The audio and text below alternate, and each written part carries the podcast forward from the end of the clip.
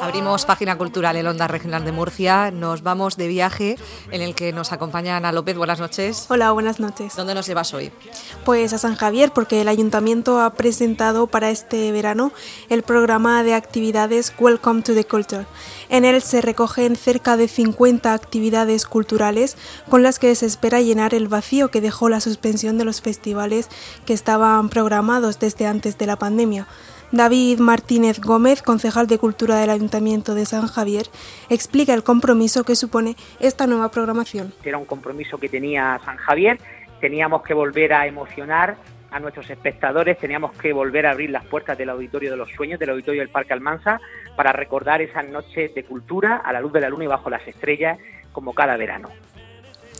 Entre la oferta cultural se encuentran espectáculos de artes escénicas, entrevistas a través de Facebook de artistas de San Javier y un ciclo de cine español, un verano lleno de actividades que busca llenar de cultura las tardes y noches del municipio.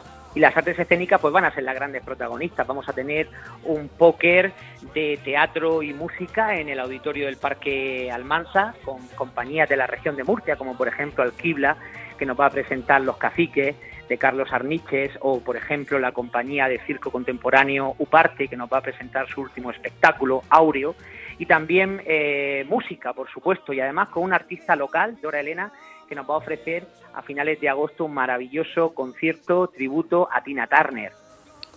El cartel recoge nombres de artistas de la región de Murcia, ya que desde el Ayuntamiento de San Javier se busca apoyar el trabajo cultural de los murcianos y fomentar el turismo de proximidad apoyo absoluto e incondicional a los artistas de la tierra, tanto del pueblo como de la región de, Murcia. Es por ello que el cartel que vas a colgar a las puertas del auditorio del Parque Almansa está integrado al 100% por gente de nuestra tierra, que son los que más necesitan nuestra ayuda en estos momentos. Ya habrá tiempo para las compañías nacionales, para las compañías internacionales en próximos eh, veranos, pero estamos en un momento en el que hay que apoyar a los eh, vecinos, hay que apoyar a la persona que tenemos más cerca y en este caso como no podía ser de otro modo, al mundo de las artes escénicas de la región de Murcia que ha estado atravesando, como muchos otros sectores, tiempos difíciles en los últimos meses.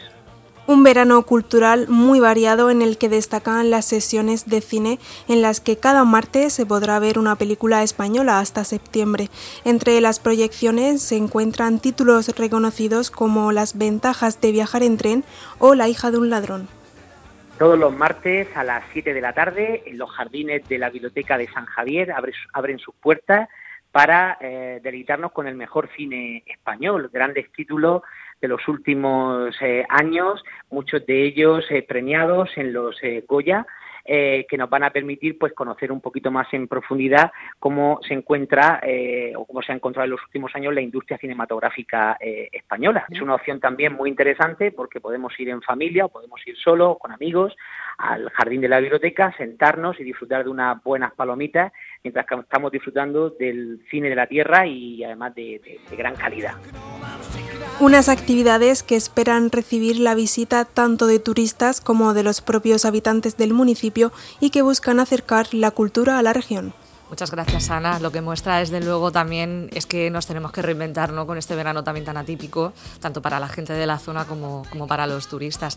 Gracias, Ana. Que pases una buena noche. Te voy a dejar con la música de Tina Turner, ¿te parece? Muy bien. Gracias.